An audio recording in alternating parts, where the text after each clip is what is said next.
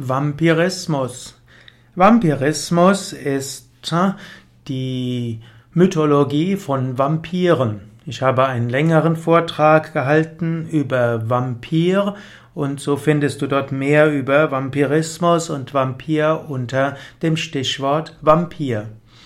Vampirismus ist also die Theorie, dass es Menschen gibt, die sich vom Blut anderer ernähren.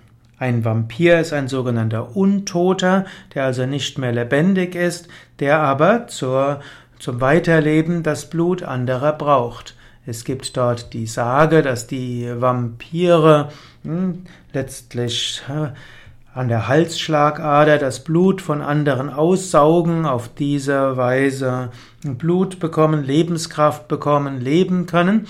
Wiederum andere und sagen, dass auf diese Weise, wenn jemand von einem Vampir äh, Blut gesaugt bekommen hat, wird dieser selbst zum Vampir.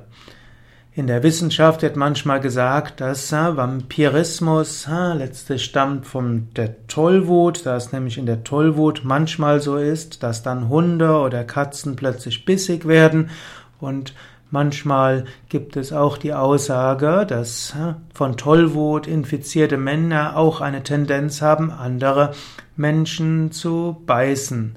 Das heißt auch, dass Vampire eine Abneigung gegen Knoblauch und Spiegel haben. Es gibt aber auch eine andere Theorie zur Erläuterung des Vampirismus.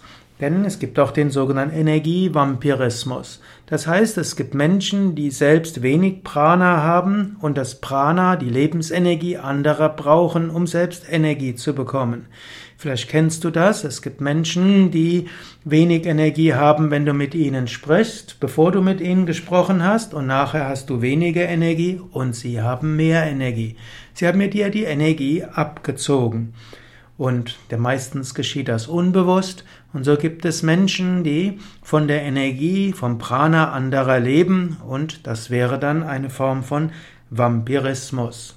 In diesem Sinne gibt es verschiedene Techniken, wie du dich mit Lichtkraft verbinden kannst. Es gibt Mantras und es gibt sogenannte Kavacham Energiefeldübungen, die helfen können, dass du selbst Energie ausstrahlst, sogar anderen Energie geben kannst ohne selbst leer gesaugt zu werden von Energie.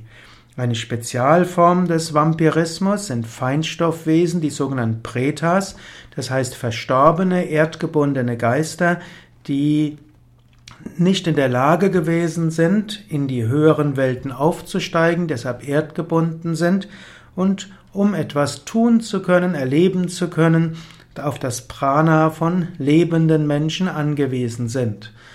Auch das ist eine Form des Vampirismus und mittels Energietechniken wie Arati, Puja, Homa, mittels bestimmter Mantras und auch mit schamanistischen Ritualen kann man diesen erdgebundenen Geistern helfen, um in die höheren Welten aufzusteigen.